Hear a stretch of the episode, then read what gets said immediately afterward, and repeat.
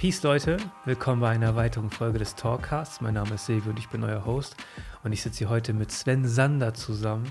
Ähm, ein Gast, da freue ich mich mega darüber, dass du heute hier bist. Du bist ähm, im Endeffekt Kommunikationscoach, Buchautor, Keynote-Speaker, ähm, hast einen Background bei Philips Medical Systems, wenn ich mich nicht irre, Ja. und warst Geschäftsführer bei Planberg Neue Ener Energien.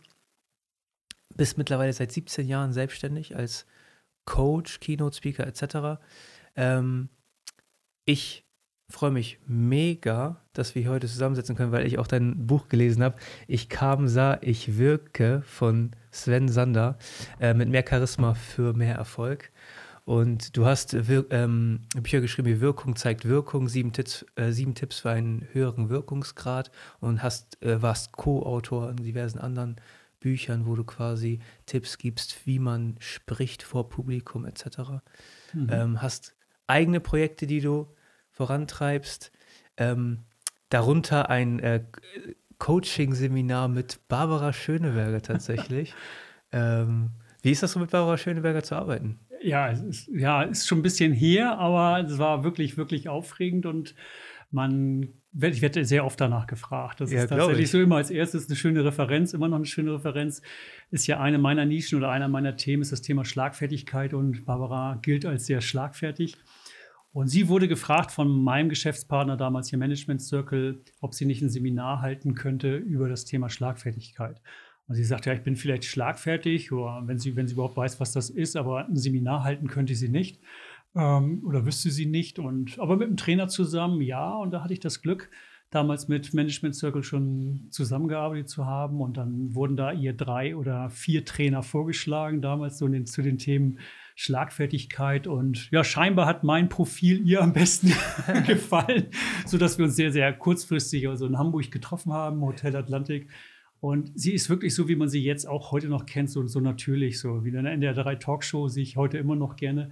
Wir kamen aufeinander zu und das war so, als wenn man sich schon jahrelang kennt. Ja. Ist einfach eine super freundliche Ja. und offene Persönlichkeit. Und Das, ist, das kann nicht gespielt sein. Nein, ist, das ist genau das. Sie würde mit uns hier genauso sprechen können, null Allüren. Und sie hat auch gleich gesagt, du kannst mit mir alles machen, jede Frage stellen. Und wer damals so ihre ersten Sendungen gesehen hat, ja, man nimmt ihr das einfach ab. Ja, sie ist nicht perfekt und das ist das, das, das Augenscheinliche ist halt, dass auch sehr viele Frauen sie mögen. Ja, weil sie, sie kokettiert nicht, sie, ja, sie- auch wenn sie vielleicht ein bisschen fülliger ist auf der einen oder anderen Seite, sagt sie, ja, dann ist das halt so. Und dann gibt sie so Tipps, der sagt zu den Frauen, dann geht halt rückwärts aus dem Schlafzimmer raus ja, und winkt noch mal schön oder so. Ja. Und das ist halt das Sympathische. Ja. Ja. Deswegen ist sie auch sehr beliebt, muss ich sagen, auch wenn ich nachher gefragt werde von, von meinen Frauen oder weiblichen Teilnehmern, oh, die Barbara Schöneberger, die finde ich toll.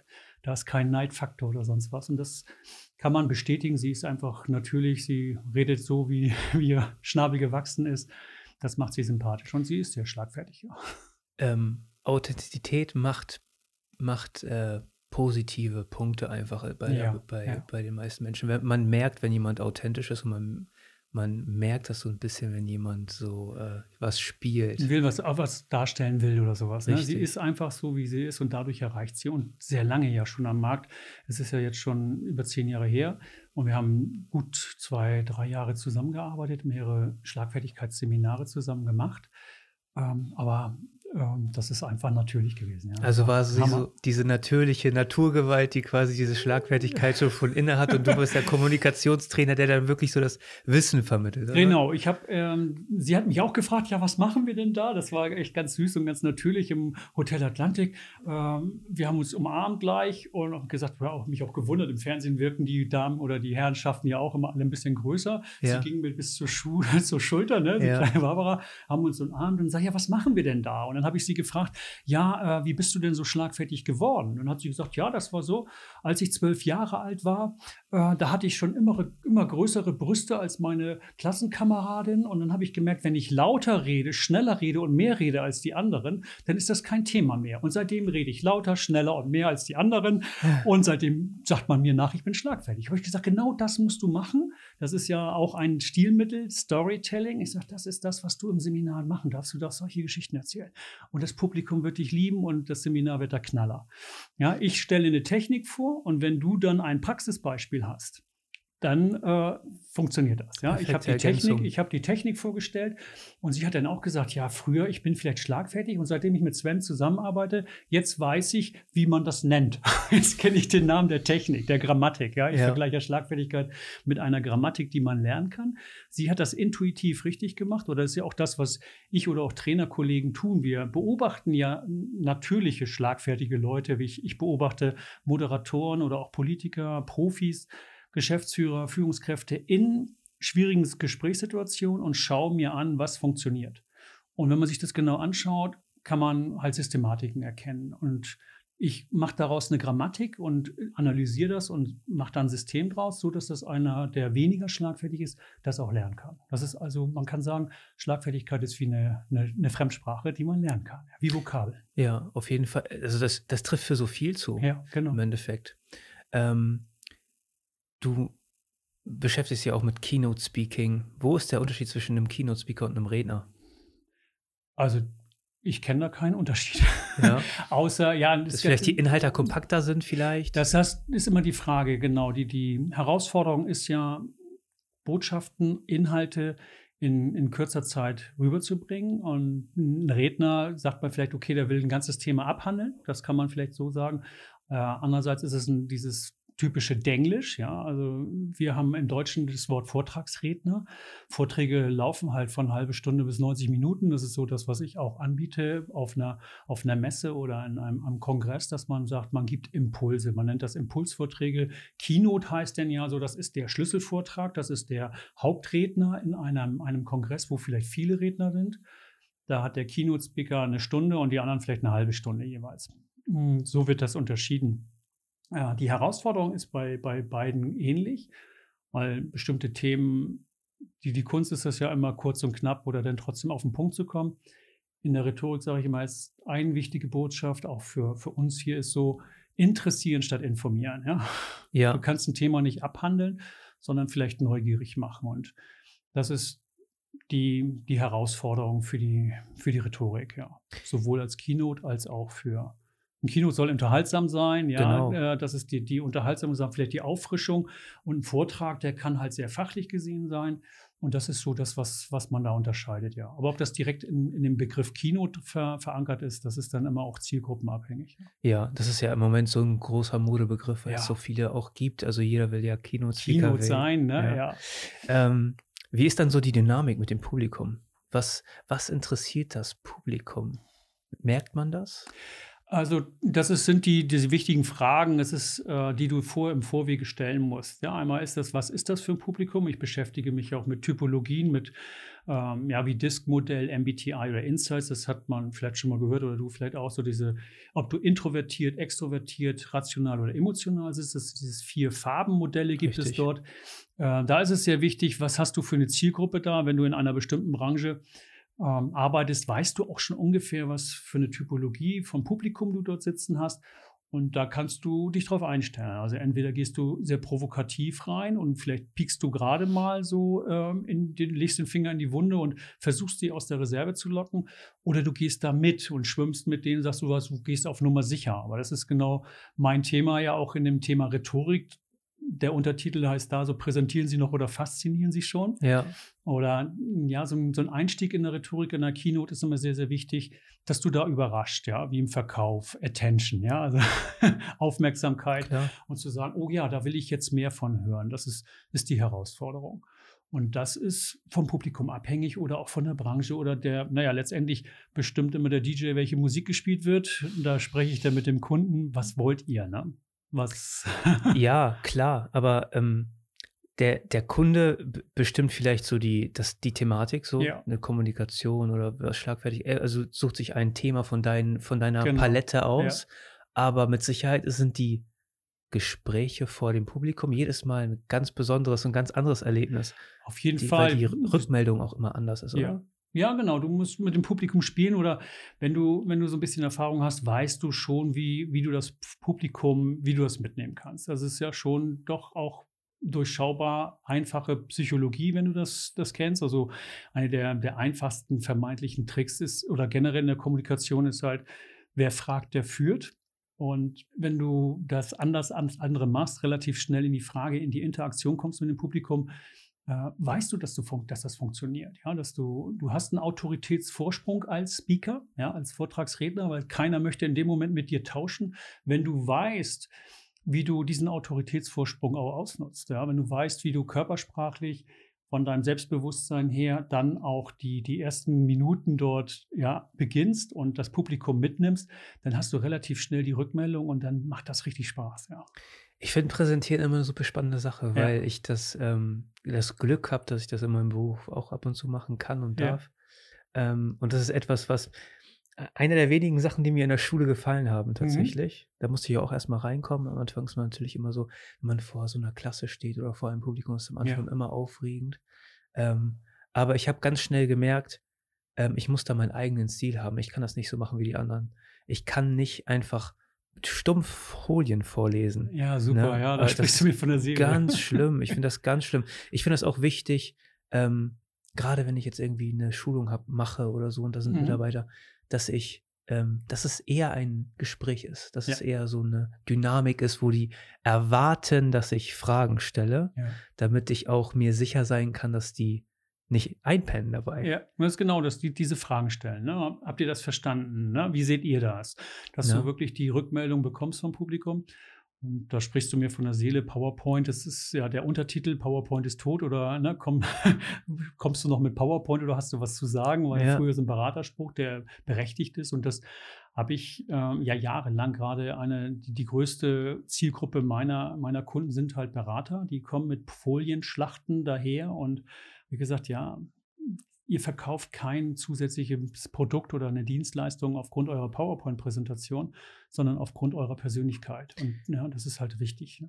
Der ähm, Kunde will doch in diesem Moment wahrscheinlich, wo du dort stehst ja. und etwas präsentierst, geht es doch schon fast weniger um konkrete, spezifische Inhalte, als um dieses Gesprächserlebnis und also auf, den, auf die Person eingehen. Absolut, ja, absolut. Denn ähm, diese PowerPoint-Präsentationen, die sind so austauschbar. Also das sage ich immer, wenn ich vor, ich will jetzt keine Namen nennen, aber ja. also Beratungsfirmen A, ja, die kommen mit einer PowerPoint-Präsentation. Eine halbe Stunde später kommt zum gleichen, zum gleichen Kunden die zweite Beratungsfirma. Ja, und du brauchst nur das Firmenlogo oben rechts austauschen. Die Folien sind fast identisch. Ja, ich habe teilweise wirklich zwei, drei Beratungsfirmen gecoacht und die dann vielleicht das gleiche Projekt oder so zum, beim gleichen Kunden sie präsentieren. Das sind identische Foliensätze. Ja, und das ist, ich sage, präsentieren irritieren sie noch oder faszinieren sie und ich nenne das betreutes Lesen. Ja. ja. Und du, ja. du, das ist so cool. So, ja, betreutes Lesen.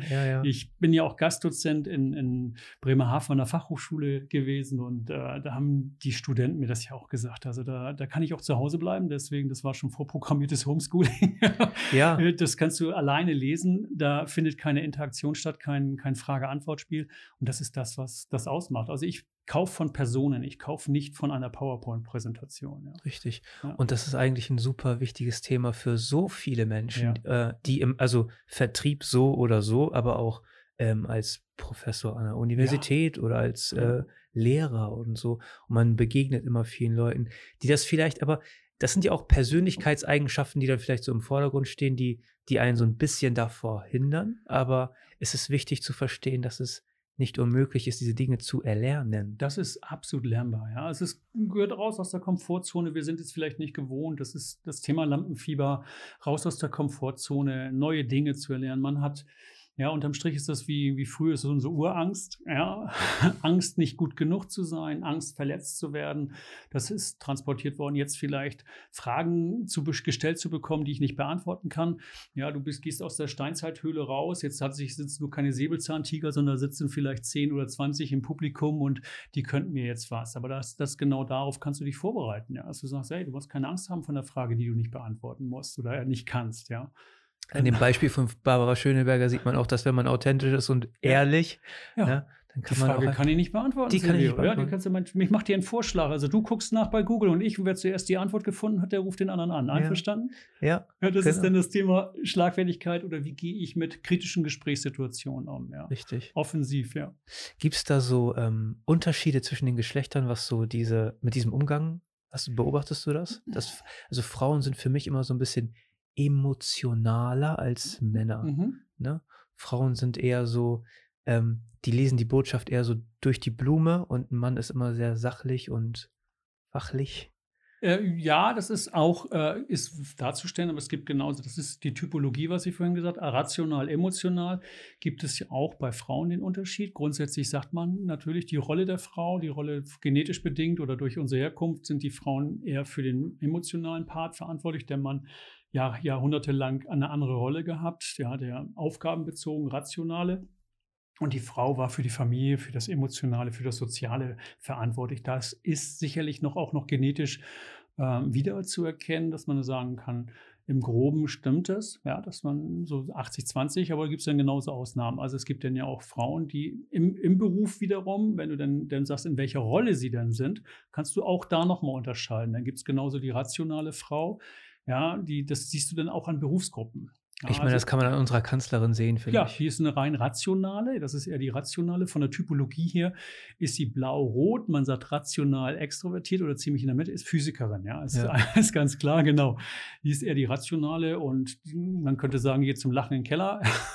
so, das ist das, was, was, was man unterscheidet. Wenn ich bei meinem Seminar, ist ein anderer interessanter Unterschied vielleicht zu erkennen, dass die Frauen mh, hm, ja, vielleicht da auch vielleicht etwas selbstreflektierter sind oder die Frauen, die Männer sagen, ja, ja, ich bin schlagfertig, ja, ich kann das, bis da der Prozess ein, eintritt, dass ich sage, ich, ja, ich habe da noch Potenzial, das dauert ein bisschen länger und die Frau ist da ehrlicher mit sich selber, zu sagen, ja, ähm, ich könnte da noch eine Schippe drauflegen, ja, schneller. Ne? Also die Männer dann auch, die sich damit beschäftigen mit dem Thema, dann geht das auch sehr schnell. Aber da ist auch ein kleiner Unterschied zu erkennen, ja. Ähm, Schlagfertigkeit das kann man das äh, leicht als Angriff auch sehen, das Gegenüber. Wie wichtig ist da, dass man, dass man vorsichtig kommuniziert, während man schlagfertig ist? Ja, das Wort selber, Schlagfertigkeit, wird oft diskutiert. Das, da ist halt das Negativwort wie Schlagen drin. Ich ähm, vergleiche Schlagfertigkeit schon auch mit einer Kampfsportart. Ja, oder kann man ganz gut vergleichen. Aber wenn das einer ernsthaft betreibt, ist es ja so, einer, der ernsthaft Kampfsport betreibt, der geht nicht los und verprügelt andere Leute. ja, das ist ein schöner Vergleich einfach. Ja. Sondern der hat es verstanden. Es gibt Straßenschläger, ja, die, die meinen, die gehen vielleicht zum, zum Kampfsport, um danach Leute zu verprügeln. Aber ich sag mal, 80, 90 Prozent, die Kampfsport betreiben, machen genau das Gegenteil. Ja, die trainieren, um nicht angegriffen zu werden. Und die höchste Kunst der Schlagfertigkeit betitel ich als Gelassenheit.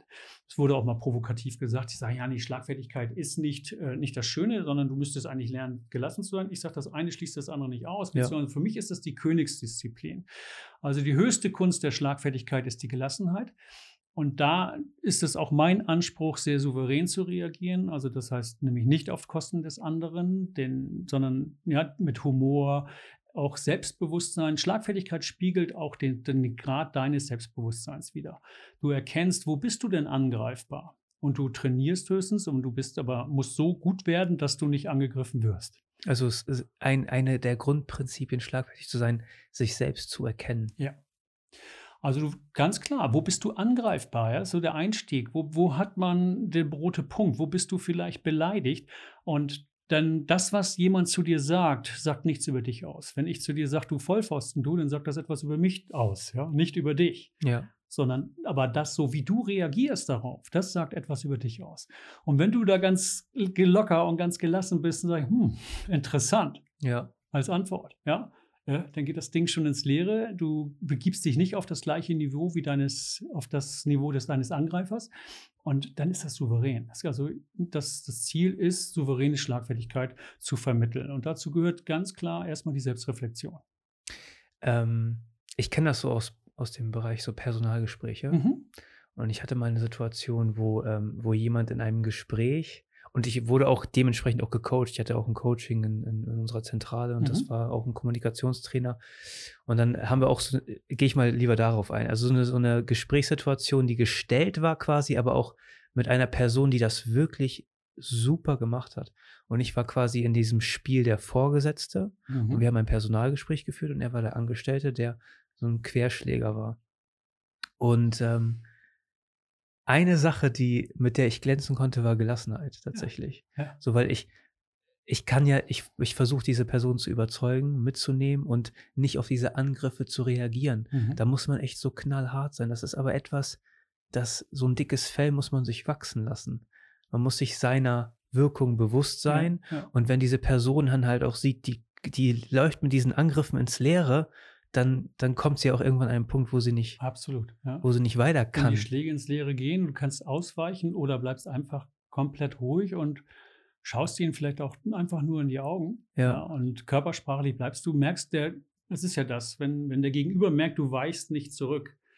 Deswegen die erste Stunde, anderthalb Stunden in meinem Schlagfertigkeitsseminar geht überwiegend über Körpersprache. Ja? Weil dein Körper spiegelt das wieder, wie du dich fühlst und deinen inneren Zustand. Du kannst, mittellangfristig ist es wichtig, an deinem Selbstbewusstsein, Selbstvertrauen zu arbeiten. Ähm, kurzfristig, wenn du dich ja schon mit auseinandersetzt, kannst du das über die Körpersprache auch kompensieren. Ne? Mittellangfristig musst du natürlich dein Selbstbewusstsein, Selbstvertrauen ähm, weitern, erweitern und steigern. Aber das spiegelst du in so, einer, in so einer Gesprächssituation durch deine Körpersprache wieder. Und du kannst dann zum Beispiel den Gegenüber einen stabilen Blickkontakt, das verunsichert den schon extrem. Wenn du dann angegriffen wirst und einfach den Blick weißt und nicht zurückgehst, sondern stabil stehen bleibst, dann wird das eher den Gegenüber verunsichern, ja. Ja, da auf jeden Fall. Also das Mhm. ist, also Körpersprache ist auch ein super wichtig. Kommunikation ist so ein komplexes Thema und das ist ja. mir auch echt relativ spät bewusst geworden, obwohl ich Mhm. so unterbewusst vielleicht immer schon so relativ gut kommuniziert habe, aber es ist auch eine Sache, die ich gelernt habe. Ich war früher ein sehr, sehr introvertierter Typ. Mhm. Also ich hab, äh, bin schwierig mit neuen Leuten ins Gespräch gekommen. Ja, wow, kann man sich nicht vorstellen im Doch. Moment. Doch, ist tatsächlich so. Ja. Ist eine Sache, die, äh, die habe ich über die Jahre gelernt. Auch ähm, zum Beispiel ein ganz wichtiges, ein ganz wichtiger Groschen, der mir gefallen ist bei mir, war, ähm, in der Gastronomie zu arbeiten Mhm. und Leute ansprechen zu müssen. Ja, also So. ein herrliches Übungsfeld, ja. Das ist ein, abs ein Game Changer für Ja, mich gewesen. Absolut. So einfach mal wirklich aus dieser, Komf aus dieser Komfortzone rauszukommen Mhm. und da jetzt hin zu müssen an diesen Tisch und mit diesen Leuten sprechen zu müssen. Ja. Und dann, äh, Spiegelt sich fort im, im, im Trinkgeld wieder, ne? äh, Sehr ja, gut messbar, ja. Klar, me- ja, das ist auf jeden Fall einer der messbarsten Dinge. Ähm, wir haben ja gerade schon ein bisschen so Selbstvertrauen angeschnitten. Ähm, was sind so deine Tipps, äh, Selbstvertrauen aufzubauen? Ich bin immer so ein Verfechter von Sport. Mhm. Ich bin immer ein, Vers also ich habe selber damals gemerkt, als ich angefangen habe, Sport zu treiben, ähm, ist mein Selbstvertrauen gestiegen. Mhm. Und ich glaube, man wirkt sofort anders auf Leute. Absolut, ja. Ich komme auch aus dem Sport und, und sag mal, selbst, ich, ich unterscheide ja noch zwischen Selbstbewusstsein und Selbstvertrauen. Ja. Das wird im Deutschen oftmals gleichgesetzt. Ja. Aber sollte man mit der deutschen Sprache mal sehr differenziert umgehen oder sich das mal genau anschauen. Selbstbewusstsein ist erstmal sich seiner selbstbewusst zu sein. Das ist der erste Schritt. Also ich bin mir meiner Wirkung, hattest du ja vorhin auch gesagt, und das ist ja eins auch meiner starken Thema. Ich kam, ich sah, ich wirke. Ich bin mir meiner Wirkung bewusst. Ich bin mir meiner selbst bewusst. Ich bin mir meiner Stärken, aber auch meiner Potenziale bewusst. Der nächste Schritt, das heißt aber noch nicht, dass ich selbstsicher, das wird oft mit Selbstsicherheit, Selbstvertrauen gleichgesetzt, aber es ist sehr, wenn man sich damit beschäftigt, sehr, sehr leicht auch zu unterscheiden noch. Ich bin mir meiner selbst bewusst, aber ich vertraue mir da in dem Bereich vielleicht noch nicht. Die Steigerung von Selbstbewusstsein ist Selbstvertrauen. Und das ist unendlich steigerbar. Ja, und das ist trainierbar, steigerbar und ein ähm, wichtiger Faktor ist oder ein gutes, gutes Mittel dazu ist sicherlich auch im Sport, ja, auch da kannst du aus der Komfortzone gehen, da kannst du die Extrameile machen, ja, da kannst du mh, ja, dich konditionieren, Disziplin ist da, ähm, das sind ähnliche, ähnliche Disziplinen, ja, und Herausforderungen sind dort zu bewältigen. Und wenn du es da schaffst, warum schaffst du es nicht, dann kannst du, schaffst es auch in anderen Bereichen, ja. Klar. Und das ist, dafür ist es ein sehr, sehr gutes Trainingsfeld und ein schönes Beispiel. Nur Selbstvertrauen, ja, du kannst Selbstvertrauen im Sport haben, hast aber das Selbstvertrauen zum Beispiel in anderen Bereichen denn gar nicht. Und das ist, da ist die Kunst, aber du kannst dich der gleichen oder ähnlichen Mechanismen bedienen. Das heißt, klar, wenn du sagst, ich schaffe keine zehn Kilometer, dann sagst du ja noch nicht. Ja? Ja. Fang doch mit zwei, drei Kilometer an. Und wenn du das überträgst, da ist das sehr, sehr hilfreich, dass du sagen, du nutzt das sehr, sehr oft als gutes Beispiel im Sport. Ja, auch im Coaching-Bereich ist es so, der, der Coach muss nicht der bessere Sportler sein. Der Coach hat einen anderen, ja, anderen Blickwinkel. Und äh, ich nutze sehr gut im Coaching oftmals das Bild, gerade der Coach eines Hochsprengers. Der darf nicht mal da in, in dem Sportbereich sein, der ist auf der Tribüne. Der hat extrem guten Abstand und der sieht und der sagt, der, der Sportler springt mit Sicherheit höher als der Trainer. Ne? Dann sagt er aber, Mensch, verkürzt doch mal den Anlauf. Oder geh ein bisschen dichter an die Stange ran. Ja? Mach dort einen langen Schritt oder einen kurzen Schritt. Und das ist die ja, auch eine schöne Bezeichnung. Und Körperbewusstsein, Selbstbewusstsein, Selbstvertrauen, da kann man sehr viel voneinander ableiten, ja. Ähm, wie, wie gehst du das jetzt an? Jetzt kommt ein, ein ein Mensch zu dir, der gecoacht werden will, der, und dem fehlt es an Selbstvertrauen, du siehst es. Ja. Ähm, wie baust du ihn auf? Also, weil im Endeffekt muss man ja auch so ein bisschen aufbauen, so quasi. Mhm. Ich, ich habe das Gefühl, dass oft auch so ein Coach die, die Rolle übernimmt des, des Elternteils, was so ein bisschen gefehlt hat, so teilweise. Gerade wenn es so darum geht, ähm, Selbstvertrauen wächst ja dadurch, dass man lernt, dass man Dinge bewältigen kann. Ja. So, dass ich mir eine Aufgabe, wenn ich, wenn ich mir eine Aufgabe setze oder ein Ziel setze, besser gesagt, ähm, und mich dieser, diesem Ziel darauf hinarbeite, merke, okay, am Anfang ist das, sieht das noch ganz, ganz schwierig aus zu erreichen aber dass ich immer merke, so Stück für Stück komme ich diesem Ziel näher.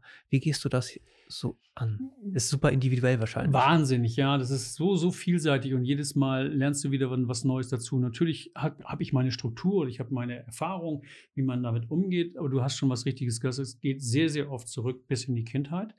Dein Selbstbild ja, ist entstanden, also da kommt noch ein neuer Begriff Selbstbild dazu. Dein Selbstbild, was du jetzt hast von dir, was auch unterbewusst abläuft, ist entstanden zwischen deinem dritten und zwölften Lebensjahr, sagt man so aus der Psychologie heraus. Und wenn wir mal zurückgehen, dann gehen wir einfach mal zurück. Sag mit drei Jahren, ja, hattest du ein grenzenloses Selbstbewusstsein, Selbstvertrauen. Wenn du jetzt in den Kindergarten gehst und fragst, äh, wer möchte denn mal ein Lied vorsingen, ja, also ganz gerade, da gehen alle Hände hoch. Ja. Ja, da singen, ja, ich, ich, ich, ich. Ja. Zwei, drei Jahre später, wenn die schon zwei Jahre im Kindergarten waren oder in die Vorschule oder in die Schule kommen, wird das immer weniger. Also mit, mit drei, vier Jahren 98 Prozent aller Kinder haben ein grenzenloses Selbstbewusstsein. Sie können alles werden, ja. Ja. Politiker, König, Kaiser, Polizist, Das Feuerwehrmann. so faszinierend. So faszinierend. Also es war ja bei jedem da. genau. Und äh, es ist, und dann ist ja die Frage, wo ist es geblieben? Ja, und dann Ja. geht es tatsächlich beim Coaching so, wenn du die, die, um die Frage zu beantworten, zu schauen, mal zu schauen, einmal, ähm, was ist mit der Liebe passiert in, in, in, deinem, in deinem Umfeld, als du klein warst, als kleines Kind war, wie viel Liebe hast du bekommen? Also auch und wie viel destruktive Kritik. Das ist ja das, was passiert ist. Mit drei Jahren, fünf Jahren hat man dir gesagt, mit drei Jahren, hey, super, alles, was du gemacht hast, ob du laut geschrien hast, gelacht hast, war alles super. Wurdest noch angeklatscht. Auf irgendwann wurde der Schalter umgeschaltet, in, in einem Kindergarten oder Vorschule oder spätestens in der Schule. Das darfst du nicht, dafür bist du zu klein. Ja, du bist ein Junge, du bist ein Mädchen, dafür hast du kein Talent. Und da wurde dieses Selbstvertrauen kastriert, Stück für Stück, eigentlich Ah. demontiert. Grundsätzlich ist es wichtig erstmal die Erkenntnis, dass, dass es ja jeder einmal hatte. Und Ja. das, was da ist, kannst du wieder reaktivieren. Und da siehst du auch diese Unterschiede. Die einen sind so aufgewachsen, die anderen sind so ausgewachsen. Dann von der Typologie her, wie gehe ich damit um mit dem Thema? Aber das Wichtige ist die Erkenntnis, es war einmal da. Du warst absolut grenzenlos selbstbewusst, Selbstvertrauen in jedem Bereich. Du hättest alles machen können. Und jetzt einfach mal auch zu erkennen, hey, da steckt noch, und vielleicht hast du es schon, du beschäftigst dich ja auch mit dem Thema, mit dem inneren Kind oder das kleine Kind. Das, was eigentlich das mangelnde Selbstvertrauen ist, ist einfach, ja, das Kind, dem auf einmal verboten wurde oder dem gesagt wurde, das kannst du nicht. Ja, wir haben so Glaubenssätze in uns drin. Die gilt es individuell zu, auch zu identifizieren. So, hat ein Lehrer zu dir gesagt, ja, mein Mathelehrer hat auch damals gesagt, aus dir wird nie was. Ja. Oder du hast für Sprachen hast du kein Talent. Ja, und dann hast du ältere Geschwister und dann bist du vielleicht eingeschränkt worden und dann, das ist Und so die Eltern und so Die auch. Eltern haben selber auch ja Ängste, ja, die, diese. Ängste und oh, fall bloß nicht runter. Ich sage, Leute, das Ja. Kind entwickelt dich, halt dich fest und dadurch entstehen Ängste bei Kindern. Richtig. Und da wird das Selbstbewusstsein, Selbstvertrauen in Anführungsstrichen kastriert, ja. Ja, ich weiß, was du meinst tatsächlich, weil, Ja. ähm, also ich habe eine Situation gehabt, ich habe teilweise mit meiner Familie keinen Kontakt gehabt Mhm. über ein paar Jahre, weil ich früher auch ein sehr destruktives Mindset hatte. Mhm. Ähm, aber diese extreme Erfahrung hat mich erkennen lassen. Gott sei Dank, ja. So, das ist nämlich das am Ende, ist es ja das das Wichtige, dass du Mhm. auch durch Fehler lernst und Mhm. äh, Dinge erkennst. Ich habe letztens mit meiner Mutter noch darüber gesprochen. Das fand sie auch nicht gut. Ich sage, pass auf, ähm, auch wenn wir ein paar Jahre keinen Kontakt hatten, diese Zeit hat mir super viel gegeben. Ich habe mega viel über mich selber gelernt. Ja. Mhm. Ne? Diese Distanz auch einmal zu haben zu diesem Korsett, was dich einschränkt, ja. deine Persönlichkeit auch so ein bisschen einschränkt und sowas, dass mal so sich entfalten kann, das hat mir mega viel gegeben. Und das ist eine super interessante Erkenntnis für mich selbst gewesen. Das ist alles super individuell. Mhm. Aber ich glaube, dass viele Leute in so einem Korsett aus sozialen Strukturen festhängen, ja. mit einer Identität, die sie sich äh, aufgebaut haben über die Jahre, die ihr, mhm, denen das, so das Selbstbild, ne? Genau, richtig, ja. das Selbstbild, was denen so eingeflößt äh, wurde, sondern du bist dies und das und deine Aufgabe ist das und das, deine Rolle im Leben ist eine bestimmte. Ähm, und dem bin ich so ein bisschen ausgebrochen. Sehr gut. Ich betitel das und nutze, da wir ja auch hier in Cuxhaven sind, sehr schön dieses Bild, also mal wieder Kapitän, wieder Kapitän an Bord zu werden, also sich dessen bewusst zu werden, was ja. habe ich für ein Selbstbild, wie ist das entstanden? Und es geht auch nicht um Schuldzuweisung, weil klar haben die Eltern einen großen Einfluss darauf. Riesen Aber die Eltern geben das Beste, was sie geben können. Auf jeden Fall. Die waren ja in der gleichen Schleife drin, die waren in den gleichen Mustern. Also wenn man sich jetzt unsere Generation oder meine vor allen Dingen angeht, meine Großeltern, das war äh, Kriegs Kinder. Ja, also die ja. hatten noch weniger Zeit für Liebe, weniger für die Kinder. Da ging es ums Überleben und das Selbstvertrauen. Eigentlich sind das, ist das eine, eine Verlierernation, die Deutschen dieser Generation aus zwei Kriegen vereinigt. Da war das Selbstvertrauen ganz, ganz klein. Ja, ja, und das ist dann erst wieder, und das steckt tief drin. Also das ist in, in, in, in, der, in der Geschichte drin. Und das sehe ich bei jedem Coaching, wenn ich so die, die ja, Leute in meinem Alter coache, die jetzt 50, 55 sind, da kommt es im Coaching immer auch zurück, wenn es ums Thema Selbstvertrauen ist, die Blockaden, negative Glaubenssätze bis hin in die Kindheit.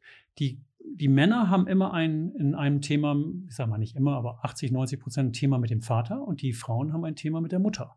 Ja. Durch die Rollenverständnisse. Ja, also das heißt, manchmal hat auch die Frau die Rolle des Vaters. Dann kann das genau umgekehrt sein. Dann war der, der Vater eher so der, der die emotionale Seite abgedeckt. Dann gibt es ja auch, das ist das, was wir vorhin besprochen ja. haben.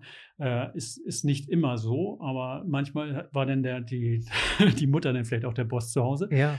Aber das ist, glaube ich, öfter der Fall, als man sich genau, denkt. Genau, zu Hause. Ne? Ja. Aber in Bezug auf die Erziehung auch nochmal wieder ähm, ist ganz interessant, weil das ist wie, wie bei Rudeltieren, bei anderen Tieren auch. Irgendwann ne, die Pubertät und dann kommt ähm, die, die Geschichte, lasse ich los als Vater und baue ich eine Beziehung auf oder bleibe ich immerhin der Vater oder generell bei Eltern? Das ist ja eine, eine Riesenherausforderung. Viele kriegen das nicht hin, bleiben ja auch immer die, bleibt immer das Kind und anstatt gleichwertig halt auf Augenhöhe, ja, ja die, diesen ja. Loslassprozess dort zu überleben oder zu, zu initiieren, ja. Das ist etwas, aber was man als Eltern, ich bin, ich bin kein Vater, mhm. ne? ich bin noch, äh, noch weit, also was heißt weit weg davon? Es gibt andere Leute in meinem Alter, die haben schon Familien, ja. aber ähm, für mich war oder ist erstmal wichtig, mich selbst zu erkennen, bevor ich äh, jemand anders damit reinziehe. mit reinziehen ist gut, ja. ja, das ist, das ist das, was, äh, was überwiegend ja ungefiltert weitergegeben wird. Und was wir echt, und, ich selber kann aus eigener Erfahrung sprechen. Also mein, mein, mein Sohn ist jetzt 13. Und ich hatte eine, ja, eine sehr tolle Kindheit und äh, tolle Eltern, aber auch einen sehr, sehr strengen Vater. Ja. Also sagen wir, ein Bundeswehrsoldat, sehr jung Vater geworden und das ist schon ja, wenn ich gefragt wurde, warst du beim Bund, sage ich, nee, ich habe 18 Jahre zu Hause gedient. Spaß ungefähr, ja. ja. Und ich habe tatsächlich so Muster bei mir erkannt, als ich Vater wurde. Und, äh, oder zwei, drei Jahre später, als dann das erste Mal so die äh, bestimmte Dinge mh, hm, ja nicht so, nicht so liefen, wie ich mir das vorstellte, dass ich auf einmal meinen Vater in mir sah, wie ich mit meinem, Vater, mit meinem Sohn ja. gesprochen habe. Ja, ja. Also gleiche, auf einmal Ausdrücke, die ich ja selber nicht mochte. Äh, also eine Strengheit da drin, eine Strenge da drin in der Kommunikation, wo ich dann auch zu Kollegen gegangen bin, wirklich zu, Coachen, zu Coaches gegangen bin, zu einem anderen Coach gegangen ist, hey, sag, ich möchte das auflösen. Ja, ich, will, ich wusste, das sind Glaubenssätze, das sind Muster, die ich von meinem Vater übernommen habe. Mein Vater ja von seinem Vater, der ist ja noch strenger erzogen genau. worden, was ich dann mal nachgeprüft hatte also der, da gab es ja noch was auf die, die machen es ja schon besser als die, die Generation absolut, davor. Ne, ja. Die geben alles, jedes Elternteil ja, ist voller Liebe seinen Kindern gegenüber, können aber teilweise ja nicht mehr geben. Also und trotz, ich sag mal, die geben schon mehr, als sie selber bekommen haben und manchmal doppelt so viel. Aber ja auch nicht bewusst. Ja. Und sie sind sich dessen nicht bewusst. Und die Kunst ist jetzt auch, das finde ich toll, dass du sagst, genau das zu trennen, dass man diese Glaubenssätze, die Muster einfach mal durchschneidet und sagt jetzt äh, mal bewusst äh, Glaubenssätze, Muster auf den Prüfstand stellen. das mache ich jetzt äh, doch, weil es meine Überzeugung ist, oder mache ich das einfach ungefiltert, gebe ich da Dinge weiter, die ich vielleicht gar nicht will? Ja, ich finde das wichtig. Also ähm, ich beschäftige mich intensiv mit dem Thema, äh, also Familie Ja. und ne, deswegen weiß ich halt auch für mich, ich bin noch nicht so weit, Mhm. so dass ich das, ich möchte mehr Zeit, mehr, um mich zu entwickeln, Okay. um das auch, um das auch besser, um auch ein besserer Elternteil zu sein im Ja. Endeffekt. Ähm, aber das ist eine interessante Sache, die du gesagt hast. Im Endeffekt muss man als, als Elternteil auch irgendwann diesen Switch finden und sagen, wir sind, wir haben, wir sind Freunde. Ja, Du kannst mir, äh, kannst mit mir sprechen und Ja. ich, und ich urteile nicht über dich. genau. So. Und das ist, glaube ich, ganz schwierig für viele Eltern. absolut da loszulassen. Und da unterhalte ich mich viel mit meiner Frau. Die Themen sind ja auch mit sehr stark mit diesen Themen. Und Gott sei Dank, meine Frau beschäftigt sich auch intensiv mit diesen Themen. Und irgendwo, jetzt ist unser Sohn in der Pubertät, wahrscheinlich schon seit zwei, drei Jahren oder länger noch, und wird auch noch zwei. Ich sage, wir haben noch die Chance, vielleicht ein, zwei Jahre und wir können Vorbilder sein. Vorbild ist keine Option. Aber es ist ganz wichtig, nachher von der Erziehung in eine Beziehung zu kommen. Ja, also wir können ihn schon, schon jetzt nur noch schwer erziehen. Er sagt, du, ich habe dir alles gesagt, was du wissen brauchst. Du kannst mich fragen, aber du weißt selber, was richtig und was falsch ist. Und dass die Kunst ist nachher auch, ja, zum richtigen Zeitpunkt halt so eine Beziehung aufzubauen, dass, dass das Kind hoffentlich das Vertrauen zu dir hat, selbst zu dir kommt, sicherlich sich auch zwei, drei Jahre oder länger oder was weiß ich, vielleicht auch abnabeln muss und gehen muss, vielleicht auch seine eigene Erfahrung machen muss. Aber ganz wichtig, dass du, dass du diese Rolle als Eltern oder diese Erziehungsrolle äh, dann irgendwann ad acta, ad ja. Ich finde das super faszinierend, wie ähm, intensiv dieses Thema ähm, Kommunikation in der Kindheit verankert Ja, ist und in der. Pu in, der, Pubertät, weil man beobachtet auch viel, also wenn man sich so Leute aus der Schulzeit anguckt, finde ich, jetzt so im Nachhinein, Ja. ich meine, ich habe mich auch extrem entwickelt über die Mhm. letzten zehn Jahre. Ähm, wenn ich mir ähm, so introvertierte Leute aus der Schule damals angucke und mir und mir deren Werdegang angucke heutzutage, ich bin manchmal richtig fasziniert. Und Leute, die, ähm, also von Leuten, die durchs Raster gefallen sind, vor Mhm, allen Dingen, ja. die sind immer die extremsten. Das sind entweder richtige Überflieger Ja, oder, ähm, haben es nicht geschafft. oder ne? die haben es nicht geschafft. Ja. So irgendwie gefühlt, was dazwischen gibt es nicht. Ja, das ist oftmals ähnlich wie mit dieser Erziehung oder als Eltern-Kind sein. Entweder machst, willst du es, willst du es umso erst recht jetzt besser machen, ja, oder äh, sie fallen vielleicht noch mal sogar noch eine, eine Stufe tiefer und sagen, ma- machen die gleichen Fehler unbewusst, weil sie ja, vielleicht im Außen sind und das nicht bei sich selber reflektieren können, sagen, Mensch, ich kann das ändern, ich habe die Möglichkeit, das zu verändern, ich hab, bin selbst verantwortlich dafür. Ja, ich kann mich los, loslösen von, von meiner Erziehung oder auch von den Glaubenssätzen, die ich mitbekommen habe und kann das zumindest auf den Prüfstand stellen. Ja. Ähm, das ist für mich auch immer so eine Sache des Mindsets. Mindset ist auch so ein ganz bre breiter Begriff im Moment, aber ähm, es hat lang, man muss das erstmal begreifen. Ja, So, wenn man das einmal begriffen hat für sich selbst in seiner eigenen Gedankenwelt so manifest- manifestiert hat, was wie, wie denke ich eigentlich? Ja. Weil das sind ja auch alles eingeflößte Gedanken. Die wenigsten Genau. Leute haben eigene Gedanken. ja dieser Begriff Mindset wird ja oft benutzt und dann muss man eigentlich fragen, was verstehst du darunter? Ja, auch diesen Satz, Ja. was ich jetzt gesagt habe, Glaubenssätze, das sind ja Annahmen, das sind, um das mal zu erklären, ist ja so, als du Kind warst und alles das, was ein Erwachsener gesagt hat, war für dich die Wahrheit, absolute Wahrheit. Das wird ungefiltert, wurde das äh, wahrgenommen. Der, der Erwachsene, der kann gehen, der kann laufen, der verdient Geld, der kann so lange Fernsehen gucken, wie er will. Ja, also das Ja. muss ja stimmen, was da. Und der Vier-, Fünfjährige sagt, ja, alles, was ein Erwachsener jetzt sagt, ist die Wahrheit. Das wird ungefiltert erstmal als Wahrheit abgespeichert. Und das sind dann deine sogenannten Glaubenssätze. Es gibt ja gute Glaubenssätze und es gibt Glaubenssätze, die, die hemmen dich. Ja, wenn einer sagt, das kannst du nicht, dafür bist du zu klein. Das ist ein Komplex, mit dem wir fast alle rumlaufen. Ja. Ja. Ja, wo du sagst, anstatt bekräftigt zu werden, ist ja egal, was du, was du dir vornimmst. Das ist das, was ich meinem Sohn jeden Abend sage, auch wenn er schon schläft, weil ich weiß, das funktioniert ins Unterbewusstsein. Sag, du kannst alles erreichen, was immer du dir vornimmst. Ja, das, das, Ja. das Wichtigste auch in der heutigen Zeit ist ja, genau das Selbstvertrauen, das Selbstbewusstsein zu erhalten. Ja, Man kann heutzutage auch so vieles werden. ja absolut. Ähm, die ja. Strukturen hier in unserem Land sind gefühlt noch sehr steif und starr und alt.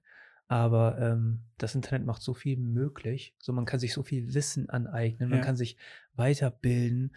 Ähm, und man kann sich selbst erkennen. Ja. Und wenn ich jetzt so auf Selbsterkenntnis komme, dann komme ich auch so ein bisschen auf das Thema Wirkung. Das ist ja, Ja. einer deiner Hauptthemen, richtig? Oder?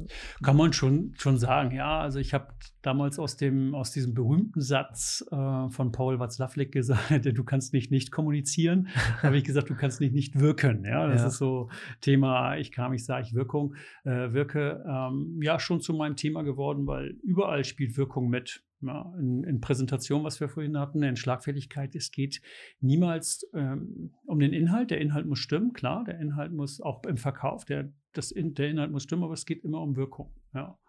Was, äh, was ist für dich der, der Grundsatz für eine positive Wirkung auf andere? Ja, also das, da sind wir wieder bei dem Thema Selbstbewusstsein, ja, Selbstvertrauen. Ähm, dann bin ich auch authentisch. Wenn ich, wenn ich mir meiner selbst bewusst bin und wenn ich ein klares Ziel habe, sage ich immer, du kannst zu den, zu den richtigen Leuten nicht das Falsche sagen und zu den Falschen nicht das Richtige. Sei wie du bist, ja. Und du kannst dich trotzdem entwickeln und, und steh dir auch Gefehler, Ge äh, Fehler gerne ein. Es ist schön, dass man das lernen kann. Also Körpersprache hatten wir darüber gesprochen. Deine Wirkung siehst du ersten Hinsicht in deiner Körpersprache. Du siehst deine Einstellung, sehe ich in der Gestik, in der Mimik. Ja, wenn du, wie bist du drauf, dass du dir dessen bewusst bist, mit welcher Energie wachst du denn morgens auf? Und das ist schon die Wirkung. Wenn ich jetzt viel, ich habe jetzt viel ähm, Führungskräfteseminare zurzeit auch online, ähm, die, wo ja ganz stark das Mindset jetzt in Anführungsstrichen in Anspruch genommen wird, herausgefordert wird durch unsere besondere Situation. Ich will das Wort gar nicht nennen, aber Ja. die, die C-Krise, die wir haben, Ja. äh, extrem anspruchsvoll. Und da ist es wichtig, sich zu reflektieren und zu sagen, hey, bin ich Kapitän an Bord? Welche Energie habe ich? Mit welcher Energie wachst du morgens auf? Und ich werde fragen, ja, wie motiviere ich denn meine Mitarbeiter? Wie motiviere ich? Oder letzte Woche hatte ich ein Interview gegeben, auch bei Facebook in, in Bezug auf Kinder. Ja, wie, wie motiviere ich jetzt meine Kinder in der Corona-Zeit als Elternteil? Und da habe gesagt, ja, da gibt es die wichtige Unterscheidung Selbstführung und andere führen. Und ganz wichtig, du kannst andere nur so gut führen, wie du dich selbst führst. Deswegen frage ich, ja, wie, wie motiviert bist du denn? Ja, mit welcher Energie wachst du denn morgens auf? Und wenn du ein Energielevel auf der Skala von 1 bis 10 von 5 hast, dann kannst du nicht von den anderen erwarten, dass du da ein Energielevel von 6 oder 7 oder 8 erreichst. Also das heißt, deine Wirkung ist halt auch dein Energielevel, dein Charisma, deine Ausstrahlung. Ja, sehe ich an deiner, strahlt der? Ist der, ja, Ja. ist der gut drauf? ja. Du sagst Sport, ja. Es ist, ich, ja, ich stehe jeden Morgen um 5 Uhr auf und bin um 6 Uhr auf dem Fahrrad und ich merke, das gibt mir Energie. Jeder muss rausfinden. Das muss ja nicht Sport sein, das muss auch eine Stunde sein, das kann eine Viertelstunde sein, aber wichtig ist so die, die, die eigene. Grundsätzlich hilft Bewegung. Ja, hilft, Bewegung hilft sofort. Ja, du bist Ja. raus aus, bist im Hier und Jetzt, du bist bei dir. Ne, das ist absolut, das ist der, der Sport. In dem Moment hast du nicht diese blöden Gedanken. Wenn du mit, dich mit dir selber beschäftigst, indem ich nenne das auch Qualitätszeit, die du nutzt. Sport ist für mich auch ein Lebenselixier, ein Energiegeber und deswegen, ich merke einfach, dass es mir gut tut und dann hole ich mir die Energie und fahre morgens erstmal eine Stunde Fahrrad oder gelaufen. Ich, ja.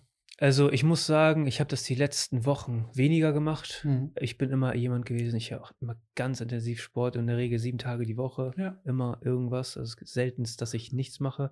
Aber jetzt diese C-Krise, Ja.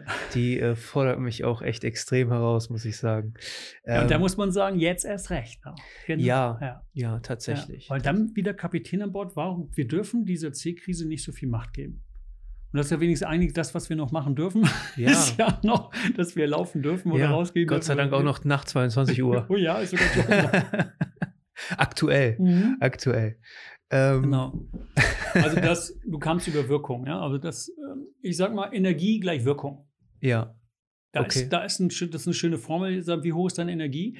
Und ich werde ja jetzt gerade zur Zeit auch, wie kann ich meine Wirkung online verbessern? Ja, online werde ich dauernd gefragt und ich mache jetzt Online-Präsentationen und viele fangen an mit irgendwelchen technischen Finessen oder was sie auch wieder PowerPoint-Präsentation, ja. Keynote. Ich sage, vergesst das erstmal alles, ja. Entscheidend ist mal, ähm, und da habe ich mal Screenshot gemacht von, von eurem, von, von meinen Teilnehmern, Screenshot äh, dann ge- geteilt auf dem Bildschirm. Ich sage, jetzt guckt euch mal die, die Energielevel an. Guckt euch mal an, wie ihr in eurem Stuhl sitzt.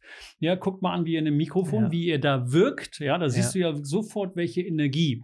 Und ich sage, wenn du so, du bist jetzt ja zu, Zuhörer, aber wenn du so selbst ein Online-Seminar machst, ein Webinar, dann verspreche ich dir, da ist Ja. deine Wirkung ja, man kann mit technischen Hilfsmitteln, also ich habe mich auch ein bisschen Ja. jetzt mit so Studio-Equipment und sowas auseinandergesetzt und man kann ein sehr, sehr schönes Equipment haben, Ja. um online besser zu wirken. Ja. Aber am Ende ist es immer noch eine Person, die etwas Absolut. vermitteln muss Ja. und dann auch noch auf einer ganz anderen Ebene, weil die die Person sitzt nicht vor mir. Also wir Ja. sitzen ja jetzt Ja. hier im Studio beieinander. Das Zusammen, heißt, ja. wir spüren so äh, die, die Körpersprache etc. Ja. vom, vom Gegenüber. Aber das hast du online gar nicht. Das macht die Kommunikation online noch, noch, noch mal schwieriger. Ja, absolut. So. Und man kann zwar mit, mit technischen Hilfsmitteln, mit Telepromptern etc., so dass du quasi so eine, die Zoom-Calls quasi deine Teilnehmer siehst und du es aussieht, als ob du direkt in die Kamera guckst. Das ist aber nur ein kleiner Bestandteil Ja. von dieser ganzen Wirkung, die im Endeffekt. Absolut, ja. Da ist deine Energie wieder. Ich sage, Mensch, mit welcher Energie gehst du ran? Und wenn ich ein Online-Seminar mache, dann fange ich tatsächlich mit Sport an. Ja, ich steht alle auf, ich mache Musik an, jetzt machen wir fünf Minuten und dann frage ich, warum ist das so sinnvoll? Ja, Die Wirkung geht sofort von da nach da. ja. Das ist so von fünf auf zehn, ja. Ähm, kennst du Tony Robbins? Natürlich. Ja. ähm, und Tony Robbins, der. Power. Ja, der, I've got the power. Ja, es Auch besucht, ja. ganz unglaubliche Energie. Ja. So, also ich finde das immer super beeindruckend. Die, äh, Dieter Lange oder, oder Tony Robbins sind Ja. so Sachen, so äh, Personen, die ich mir äh, gerne anhöre, aber auch wie Tony Robbins vor einem Gespräch quasi auf sein Trampolin sitzt und dann da rumspringt, die, sein Energielevel, also quasi sich in Bewegung bringt, seinen Organismus in Bewegung bringt, Ja. bevor er sich dieser Aufgabe widmet, damit er da auch einfach mit Power rausgeht. Damit er die Energie, was ich eben gesagt genau, Power, Energie, dass er die Energie rüberbringt, die, die springt über. Ja, Ja. das sagt man im Verkauf auch, die springt rüber. Also im Verkauf, in der Präsentation muss dir Funke rüberspringen. Ja? In dir muss ja brennen, was du in anderen entfachen willst. Ja, ja wie das der, der, das berühmte Zitat schon sagt. Ja. Richtig. Also das deswegen eignen sich ja auch diese Seminare so extrem für ähm, Vertriebler wahrscheinlich. Ja. Es war über, überwiegend Vertrieb, was, Ja. was so im Kommunikationsbereich geschult wird, etc. Ist ein gutes Beispiel, wird oft gefragt, ne? was, äh, was wird gefordert? Fachkompetenz oder persönliche Kompetenz? Wie ist das Verhältnis? Und wenn ich dann so frage, ja, und dann äh, kommen die wenigsten drauf. Ja, die sagen, ja, 40, 60, 70, 30. Ich sage, nee, 15, 85. Ja, 15 Prozent Inhalt oder Fachkompetenz, 85 persönliche Kompetenz. Ja, ja. Und das wird ja nicht weniger oder also das Verhältnis wird eher weiter auseinandergehen, weil ähm, die Produkte sind immer vergleichbarer. Und Ja. es ist, ist echt wichtig, also bei, bei physischem Verkauf, dass ich Vertrauen habe zu der Person, ja. Gucken wir uns äh, den Markt an Ja. und dann sieht man so Unternehmen wie Apple. Ja. Und Apple hat mal mit PCs angefangen, war mal ein PC-Unternehmen, die haben Macs produziert. Ähm, mittlerweile ähm, finde ich das total beeindruckend, wie sie andere Firmenkonzepte schlucken, Mhm. wie so ein Hai, der in Symbiose mit einem Fisch schwimmt, aber irgendwann mal zuschnappt Ja. und sagt, okay, jetzt haben sie ja diese AirTags rausgebracht. Ich weiß nicht, ob dir das was sagt. Nee, Das sind so, das sind so kleine Chips, die quasi, ähm, mit denen du quasi über die Find My App kannst du quasi die an deine Tasche packen und kannst deine Tasche überall finden. Das sind Produkte, die gibt es schon lange. Aber die nutzen dieses, also ihr eigenes Marketing, Mhm. ihre eigene Infrastruktur durch die ganzen Ja. Geräte. Ich glaube, Mittlerweile gibt es eine Milliarde Apple-Geräte Ja. auf diesem Planeten. Ähm, und dann hat das eine ganz andere Wirkung auf die Konsumenten. Ja. So. Und das ist im Endeffekt, ich meine, diese technischen äh, Hilfsmittel, die gibt es schon teilweise zehn Jahre, solche äh, GPS-Tracker im Mhm. Endeffekt. kleine, ja, kleine So. Tracker, ja. Und ähm, die bringen das jetzt auf den Markt und es hat eine ganz andere Wirkung auf die Konsumenten. ja. So, und das finde ich halt auch immer faszinierend, weil ähm, in unserer heutigen Zeit ist alles super vergleichbar. ja. So. Ja, der Inhalt, das ist oft das, was ich im Rhetorikseminar sage. Ich sage, die haben es verstanden. Dann zeige ich mein, mein iPhone 12 vor. Ich sage, der Inhalt Samsung, ja, aber Apple, ja, Ja. das, die haben es kapiert. Es geht Ja. nicht um den Inhalt, es geht um Wirkung. Ja, welcher, welcher andere Anbieter hat das, dass die Schlange stehen draußen, wenn das neue Gerät rauskommt, dass, er, Ja. dass die Schlange stehen und sagen, ich will, will ich haben, ich will die Emotion. Ja, es geht um Emotion, Ja. Ja, Ähm, und das ist ja auch, ja, und das ist, ich finde das faszinierend, wie man das auch auf Produkte übertragen kann. Ja, absolut. Hm. So. Ähm, du beschäftigst dich ja im Coaching auch so im Eins zu eins Gespräch, so mit vielen. Ja, Und ähm, ich bin ein großer Verfechter, also generell von Coaching auf jeden Fall. Ja. Ich habe also die erste Erkenntnis wieder, komme ich wieder zum Sport. Also ich habe erkannt, dass ein Coach beim Sport eine ultra wichtige Sache ist. Ja. Ich habe ähm, in Bremerhaven im Vital Designer Studio mal trainiert. Und das Mhm. ist wirklich so ein 1 zu 1 Personal Training Studio und sowas.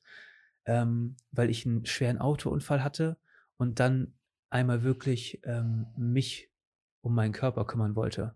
Und es war wichtig, dass da wirklich jemand mit Fachwissen mal Mhm. da drüber guckt. Ja.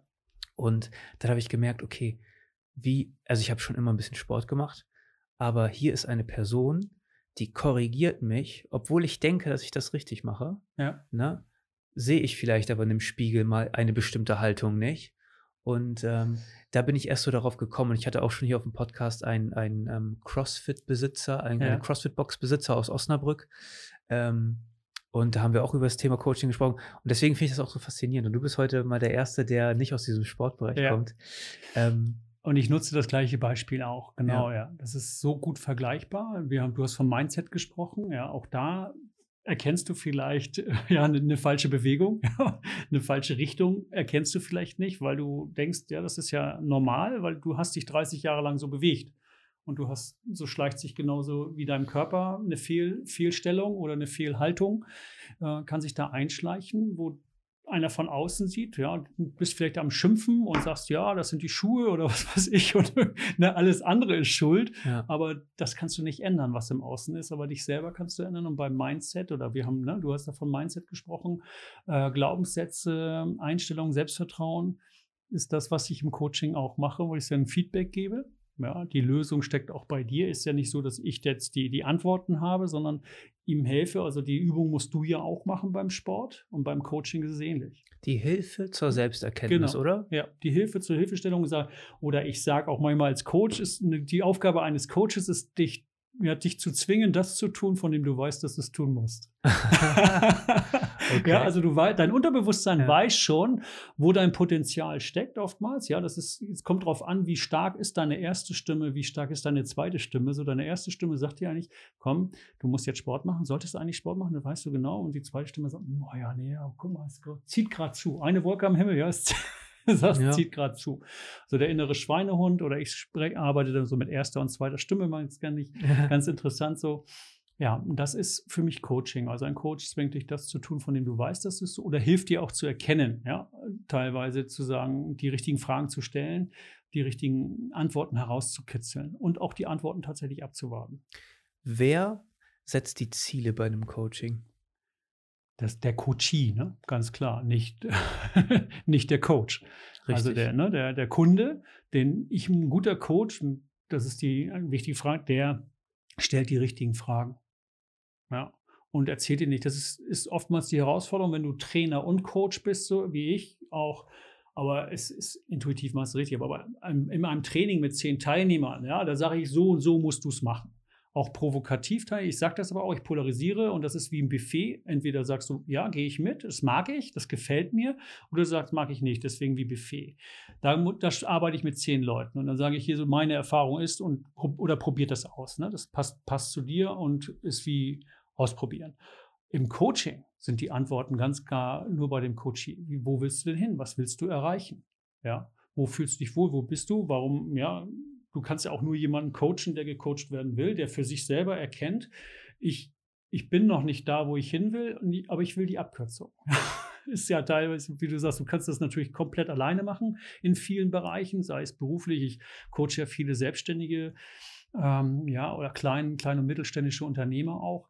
Ähm, die sagen ja, entweder haben die sich ir- irgendwo festgefahren, kommen da nicht raus, oder sie, sie brauchen Hilfe bei der Zielesetzung. Aber die Irgend- Ziele setzen sie, ja. Irgendwann schwimmt man ja auch in seinem eigenen Saft. Man Ja. braucht ja auch irgendwann mal so einen so äh, Input von außen. Genau, so ein Spiegelbild, also ein Richtig. Spiegel auch. Ne? Ich halte den Leuten Spiegel vor und ändere mal den Blickwinkel. Ja? Also gerade bei Führungskräften sage ich, ja, der kann das sowieso nicht. Ich sage, Mensch, ich habe den kennengelernt. Ich guck da noch mal hin, ja. Ja. natürlich kann der das. Ja, klar.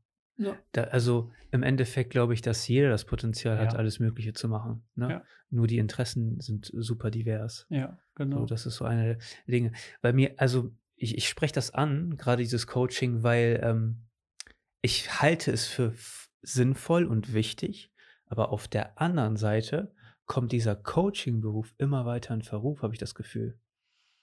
gerade so, wenn es um Kommunikation geht, gerade so, äh, also das Internet hat auch Schattenseiten. Absolut, ja. Und man kann faken, man kann eine, äh, man kann sich Referenzen faken, man kann eine, eine, ein Auftreten im Internet faken, weil für mich ist es auch immer so ein bisschen, das Ganze ist immer so für mich wie ähm, die digitale Persönlichkeit. Ja. ja. wir haben zwei Persönlichkeiten. Wir haben einmal unser digitales Selbst im, im, ja. im, im Handy teilweise ein Avatar, ne? Richtig, ja, richtig. Genau, ja. Und dann haben wir unser Selbst. Mhm. Und ähm, ich glaube, um langfristig erfolgreich zu sein, ähm, muss beides authentisch und gleich sein.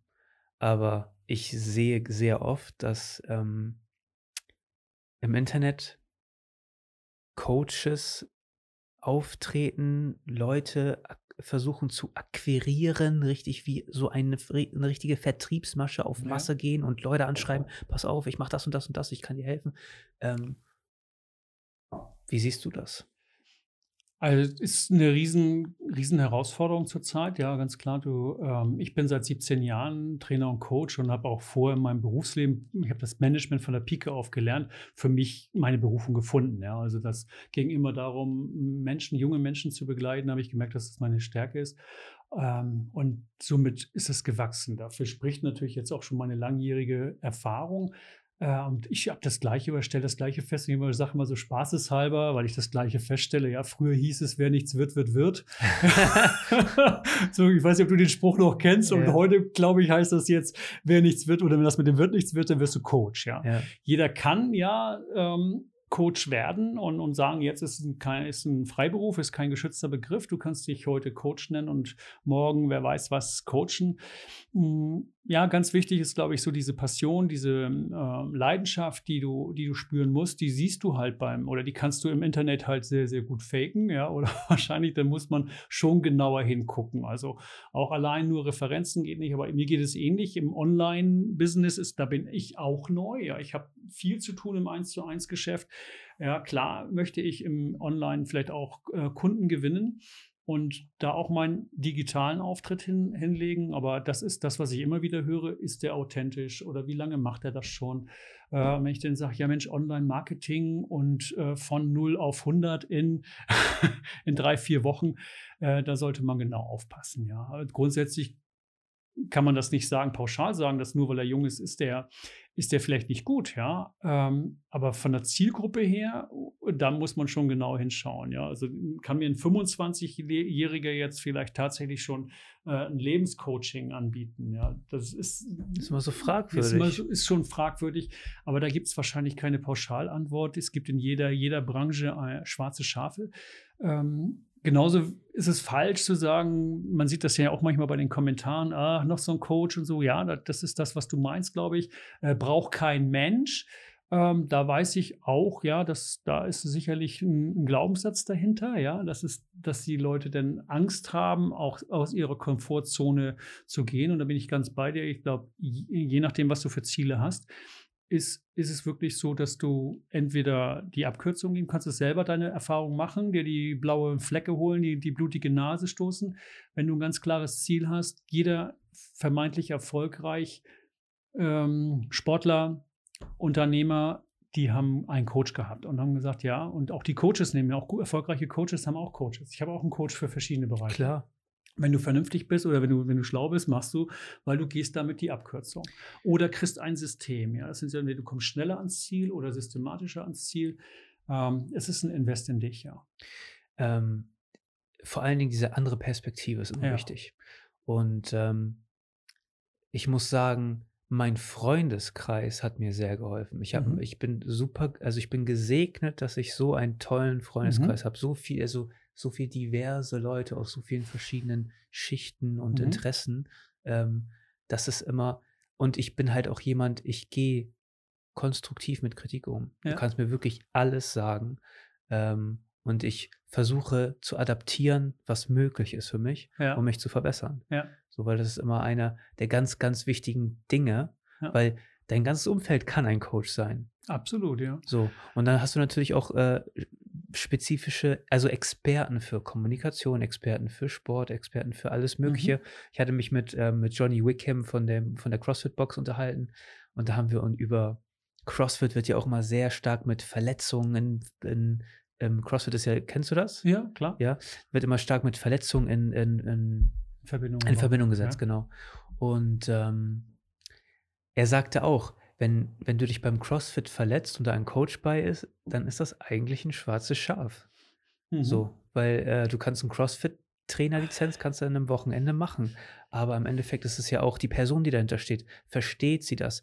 Interessiert sie das? Ja. So. Und man spürt die Energie, wenn man jetzt hier mit dir zusammensitzt, ja. dass Kommunikation für dich auch in deinem ganzen Auftreten ein super wichtiges super wichtiger Bestandteil ist von dem. Ich glaube schon, was genau das, was die sagen. Das ist meine Leidenschaft. Wenn ich heute ein Buch in die Hand nehme oder das Thema Kommunikation, Wirkung, Körpersprache, ja, das Richtig. ist mein, mein Thema. Ne? Da brennt man für. Das musst du in einem persönlichen Gespräch auf jeden Fall rausfinden, ja. Ähm, und du hast, wir haben ja jetzt gerade schon dein Buch angeschnitten. Und ich finde das total faszinierend. Du hast jetzt zwei Bücher in Eigenregie geschrieben, oder? Ist das, äh ja, richtig. Also das Buch und ein kleines E-Book nennen. Ne? Also das ja. ist ähm, 2015 und ich bin wirklich der Rhetoriker. Das war schon für mich eine Riesenherausforderung, ja. Ähm, ja. Was, was steckt dahinter? Was, also, als du dir ge gesagt hast, das Ziel gesetzt hast, ich schreibe jetzt ein Buch, mhm. was hat dich überrascht ähm, bei dem Prozess? Ja, dass das so anspruchsvoll ist, das in, ein, in eine Form zu bringen. Und man ist ja auch nie zufrieden. Ja. Also es ist ein, auch eine riesen ja. Erkenntnis, dass man wahrscheinlich selbst immer der größte Kritiker ist in, in vielen Bereichen des Lebens. Ähm, deswegen hat das bei mir auch ja, mehr als zwei Jahre gedauert, glaube ich, weil ich auch vorhatte, das wirklich alleine zu machen. Oder ich habe da zwar Lektoren gehabt oder so, die es dann, die, die doch die Struktur geholfen haben und auch ähm, Korrekturschreiben und sowas gemacht haben. Aber wenn du doch auch mehr als zu der Zeit ja auch schon zehn Jahre Erfahrung hast, was packst du rein? Ähm, was, was kommt damit rein? Welche Erfahrung lässt du da einfließen? Was lässt du weg? Äh, dann fängst du an und wie oft ne, habe ich das gemacht und wieder weggeschmissen, wieder neu angefangen. Und irgendwann musst du halt wie im, im Leben dann öfter mal sagen, so, jetzt, jetzt lasse ich es halt, jetzt geht das so raus. Ne? Das ist ja für mich jetzt ja auch kein also reines Marketinginstrument. Ich wollte es machen und, und gesagt, ja, klar, das ist wie eine Visitenkarte auch für mich. Ähm, und schon mal so ein, so ein Zwischenstep zu sagen, mein Know-how da reinzubringen, das festzuhalten, ja. Die ähm, Erfahrung. Ähm das ist äh, ein, ein ultra interessanter Prozess, Prozess oder? Ja, das, absolut. Wie, wie, strukturiert man sowas? Wie geht man da vor? Ja, da, du, gerade die Struktur, wie oft habe ich die umgeschmissen? Ja? Also das muss eigentlich am Anfang und dann muss das wieder von vorne oder das wieder. Was ist mit, mit Wirkung, Verpackung? Was ist so allgemein und wie gehst du denn immer weiter tiefer rein? Ne? Also das ja. ist ja so, wo ich dann diese Beispiele, Trichterform, die, die man, Trichterform, die man sagt, wie ja. beim Funnel-Verkauf auch. Aber genau, also was, wie, wie kann ich die Interesse, äh, das Interesse wecken?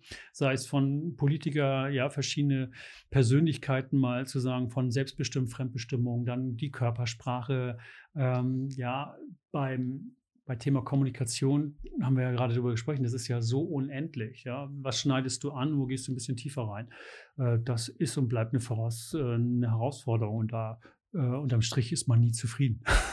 Nee, aber ich kann mir vorstellen, dass man super viel lernt in dem Prozess. Ja, ja absolut. So, seine Gedanken auch anders zu ordnen, sie strukturierter zu ordnen, ja. wirklich auch, auch den, den ganzen Prozess mal so wirklich auf dem Grund gehen. Und ich meine, es ist ja mittlerweile schon ein paar Jahre her, dass du damit ja. angefangen hast.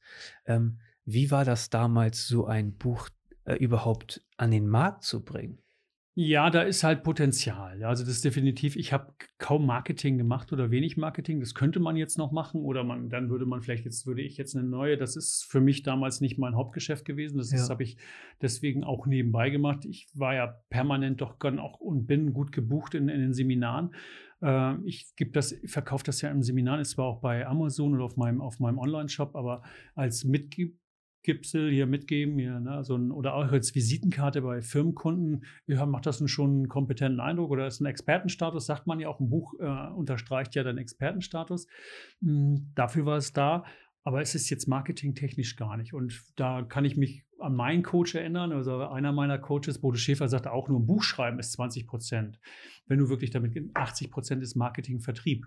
Und das habe ich mehr oder weniger nicht gemacht. Ja, also du kann, könntest da jetzt nochmal, oder wenn, dann würde man eine neue Auflage machen und zu sagen, jetzt könnte man damit gegebenenfalls auch ähm, ja online zum Beispiel ja seine Expertise ganz anders ver, vertreten ja, oder vermarkten. Man muss ja da ja noch zu äh, ist man ja doch irgendwie auf einen Verleger angewiesen gewesen ja. oder sowas, ne? Ja, ne, das war auch die Frage damals mit, was hast du für ein Ziel? Äh, ich hatte dann auch damals ähm, Anfragen von Cornelsen Verlag oder so mal, man hat dann geguckt, ähm, macht man das? Ich habe mich dann nachher selbst entschieden, also mal äh, das in Selbstverlag zu machen, also einen Eigenverlag.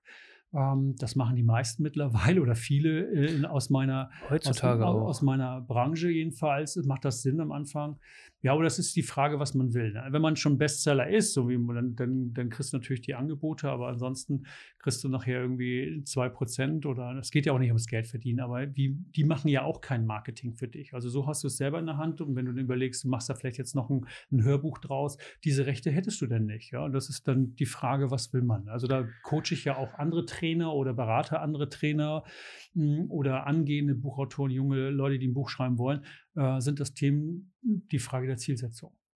Ähm, ja. Ich finde das so interessant, weil heutzutage ähm, ist es so viel einfacher auf den Markt zu kommen. Ja. Ähm, ich meine, wir sitzen hier in einem, in einem Custom-Studio bei mir zu Hause ja. quasi, ne, mit einer relativ, also bezahlbaren, mit einem bezahlbaren Equipment und jeder kann von sich zu Hause aus in die Welt gestrahlt genau, werden mit einem, mit einem, also umsonst. Es ja. ist kostenfrei. Ja. Und das war vor zehn Jahren noch ein ganz anderer Schnack. So, ähm, früher warst du noch auf dem TV angewiesen und äh, du brauchtest noch äh, das, das Good, der, den Goodwill von irgendwelchen Produzenten ja. oder ähm, einen riesigen finanziell, ein riesiger finanzieller Aufwand war das. Ja. Und heutzutage sind die Potenziale einfach unendlich. Wenn du die Algorithmen erkennst oder nachher ja. verstehst und dich damit beschäftigst, ein Riesenpotenzial. Ja, das ist die Zukunft. Ja. Ähm, und gerade so äh, Bücher, E-Books und sowas, die gehen ja echt extrem gut im Moment. Ja. Ne? Ähm, das finde ich auch ein bisschen, also ich finde das deswegen so, so, so, ein spannendes Thema. Du kannst deine Gedanken in Worte fassen ja. ne? und sie äh, publik machen und sie wirklich für jeden erreichbar, in, halt nicht in Papierform, aber ja. es ist. Kindle oder als ja. Hörbuch nachher, was wir vorhin besprochen haben, also jeden Inhalt ja auch in, in die verschiedenen Formen dann packen. Ne? ja. Ähm, wir sind ja jetzt, wir haben ja jetzt viele Themen angeschnitten, auch immer so äh, stückweise. Ich, ich glaube, man könnte man mit diesem Tunnel äh, sehr, sehr intensiv in diese einzelnen Reihen gehen. Ja. Ähm, aber ich will abschließend noch mal etwas über mit dir besprechen, was mich äh, auch super interessiert, und zwar äh, Meditation. Ich habe gelesen, du machst auch Meditationsführung, Meditationstraining. Was, wie stehst du zu dem Thema Meditation? Ich habe es früher extrem belächelt, mhm. muss ich sagen. Okay. Ähm, aber ich bin halt auch echt open-minded. Ich gehe auch immer echt offen an diese ganzen ja. Dinge ran und habe gesagt, ich probiere das aus. Mhm. Und ähm, es hat mein Leben verändert. Ja. Ja, die ähnlichen, die gleiche Erfahrung habe ich auch gemacht, äh, selber gemacht, persönlich gemacht. Und ich äh, fahre das immer wieder im Coaching, das ja oftmals der Rationale, also, also viele Männer ja auch. Ähm, dort erstmal Widerstände spüren oder innere Widerstand. Auf der anderen Seite sage ich immer, ein, ein sehr, sehr wichtiger Coaching-Satz ist da, wo, das, wo der größte Widerstand ist. Ja, das ist ein sehr schöner, ich sage mal, ein Diamant ist. Da, wo der größte Widerstand ist, das größte Potenzial. Ja. ja. Ein, ein Satz, den lasse ich im Coaching, schreib dir den auf und lass den nochmal wirken. Ja. Da, wo dein größter Widerstand ist, da ist dein größtes Potenzial.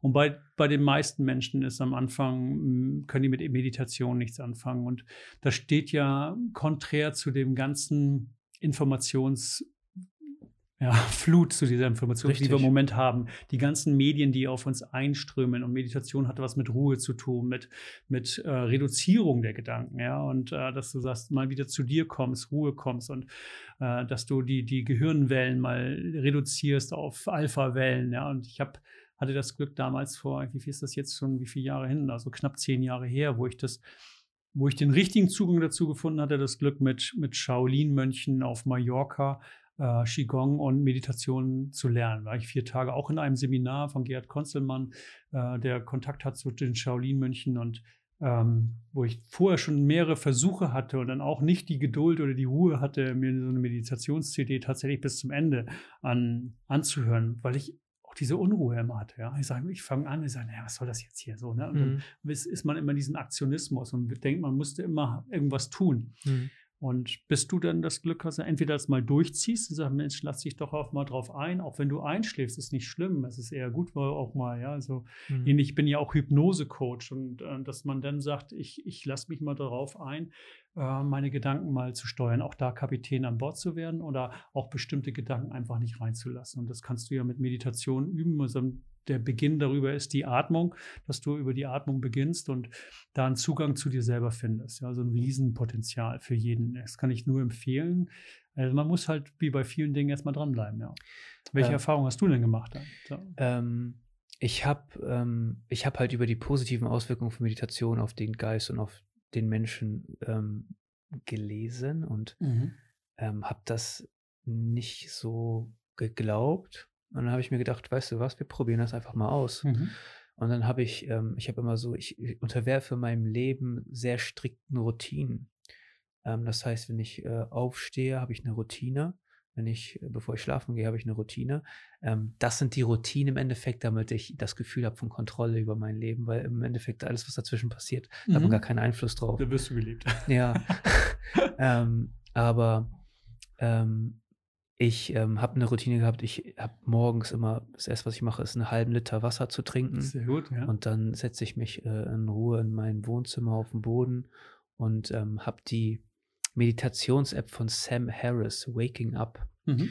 Und äh, da gibt es einen 30 Tage Einführungskurs und den habe ich gemacht. Und dann ähm, fängt man schon so an, ab dem 20. Tag so zu merken, okay, ich bin eigentlich ruhiger. So, ich bin viel gelassener. Und irgendwann kommt man auch zu dieser, ähm, also zu dieser Erkenntnis, wie komplex das Bewusstsein eigentlich ist und wie wenig wir uns damit auseinandersetzen. Ja. So, weil wir sind immer getrieben von Emotionen und äh, getrieben von unserem Alltag, von unseren Berufen, von, von unserem 9 to 5 irgendwo, ja. was irgendwie stressig ist und die Familie etc. Man hat gar keine Zeit mehr für sich selbst. Ja.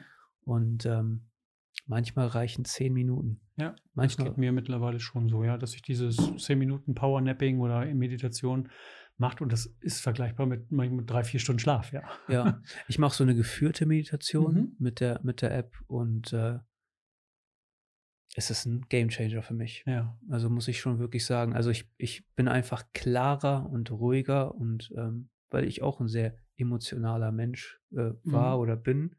Ähm, aber ich kann das einfach extrem damit ähm, im Schach halten. Und auch die Perspektive.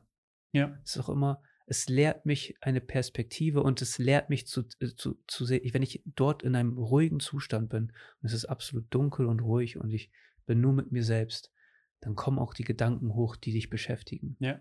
So, genau. und dann muss man ja, sich diesen Dämonen auch manchmal stellen. Deswegen, ähm, es hat auch etwas Meditatives, wenn ich irgendwie so lange Strecken laufen gehe ähm, und dann einfach mal keine Musik im Ohr habe. Ja, richtig, das so. ist richtig, ja. So, und dann merkt man so diese Dämonen, diese, dieser Schweinehund, den du sagst, in mhm. deinem Kopf, der die ganze Zeit sagt, oh, du kannst nicht mehr, du kannst nicht mehr, du kannst nicht mehr, aber du eigentlich über diesen Punkt hinaus wachsen willst. Das ist etwas super Interessantes, was mir Meditation gegeben hat. Ja.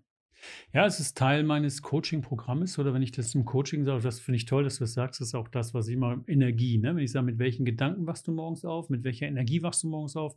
Äh, und die eine Aufgabe in den ersten Coachings ist, schreib dir mal deine Morgenroutine auf oder entwickel eine Morgenroutine, weil die meisten sind sich dessen nicht bewusst, die laufen fremdgesteuert, laufen das erste, wenn sie aufwachen, zur Kaffeemaschine, ja, sage ich, mh, hm, ja, die erste Tasse Kaffee trinken sie halt, um den Flüssigkeitshaushalt ja, auszutauschen. Mhm. Die sagen, nee, zwei Gläser Wasser, halbe Liter Wasser, stilles Wasser erstmal zu trinken, macht Sinn, bewusst das auch zu genießen. Dann machst du Sport oder Meditation, dass du wirklich, das nenne ich, was ich vorhin gesagt habe, Qualitätszeit. Und das Meditation ist bei mir auch ein Teil davon, ja. Mal mehr, mal weniger, ja. Meine Partnerin, die kann das nicht verstehen, dass ich um Viertel nach fünf aufstehe, mhm. obwohl ich erst um acht Uhr bei der Arbeit bin.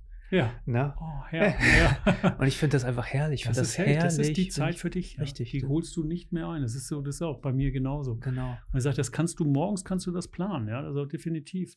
Und mach das mal ein paar Mal, dann gehst du auch, auch, auch wirklich äh, bewusst oder auch gerne mal um 10 ins Bett weil du sagst, jetzt mal richtig schön schlafen des Schlafens willen. Nicht, weil ich kaputt bin, sondern weil ich, ich auch diese teilweise diesen Einschlafprozess sogar genieße. Ich jetzt gerade noch äh, diese frische Luft, ja, oder morgens dann mit den Vögeln aufzuwachen. Ja, das es ist, herrlich. Lebensqualität, ja, so ich, Routinen und äh, körperliche Bewegung und das äh, dich selbst erkennen und weiter. Mhm.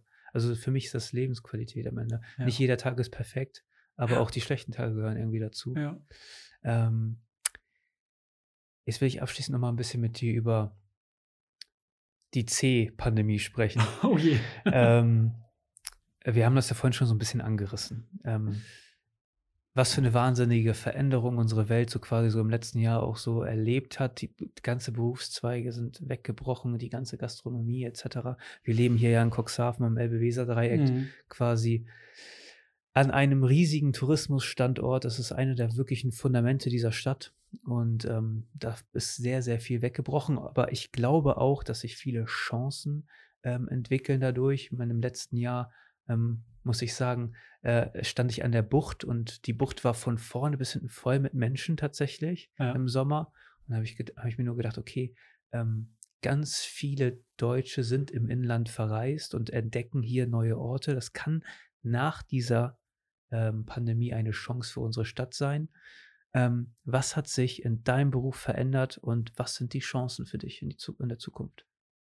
Ja, Kra Krise heißt ja tatsächlich auch Chance oder Veränderung und so. Das ist ähm, ja wie so ein, so ein Wachrütteln, ja, in vielen Bereichen, so ein Wachrütteln zu sagen, ja, dass auch die so eine Krise dich zwingt, bestimmte Dinge vielleicht jetzt anzugehen, von denen du wusstest, dass du sie schon lange angehen solltest und musst. Das ist definitiv das Online-Geschäft oder auf einmal standst du da, weil das Präsenzseminar nicht da ist, aber du wolltest und du hast auch Kunden, die, die etwas wollten und, und brauchten auch dieses, gerade das Mentaltraining jetzt, äh, wo, wo wir ganz klar Mentaltechniken, Meditation und sowas besprechen, wie gehe ich mit dieser Belastung, zusätzlichen Belastung um, das einfach jetzt online umzusetzen. Das war, war und ist die Chance, definitiv, mh, zu sagen, das funktioniert auch. Da war ja überall ja auch ein Hemmschuh drin und man auch Glaubenssätze, das geht nicht und das kann man nicht. Ähm, ähm, natürlich, ich bin immer noch der Meinung, dass so wie wir jetzt auch, dass das Präsenz und die Wirkung natürlich eine andere ist, wenn wir wirklich live zusammensitzen.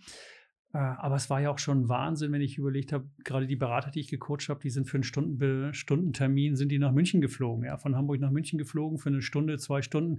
Das machst du heute in einem Zoom-Call von einer halben Stunde und es ist unterm Strich sogar effektiver. Du lernst in vielen Bereichen effektiver zu arbeiten. Du schaffst neue Systeme, was ganz wichtig ist, ja, organisierst Systeme, wie kann man nachhaltig ge gewisse Dinge mh, umsetzen.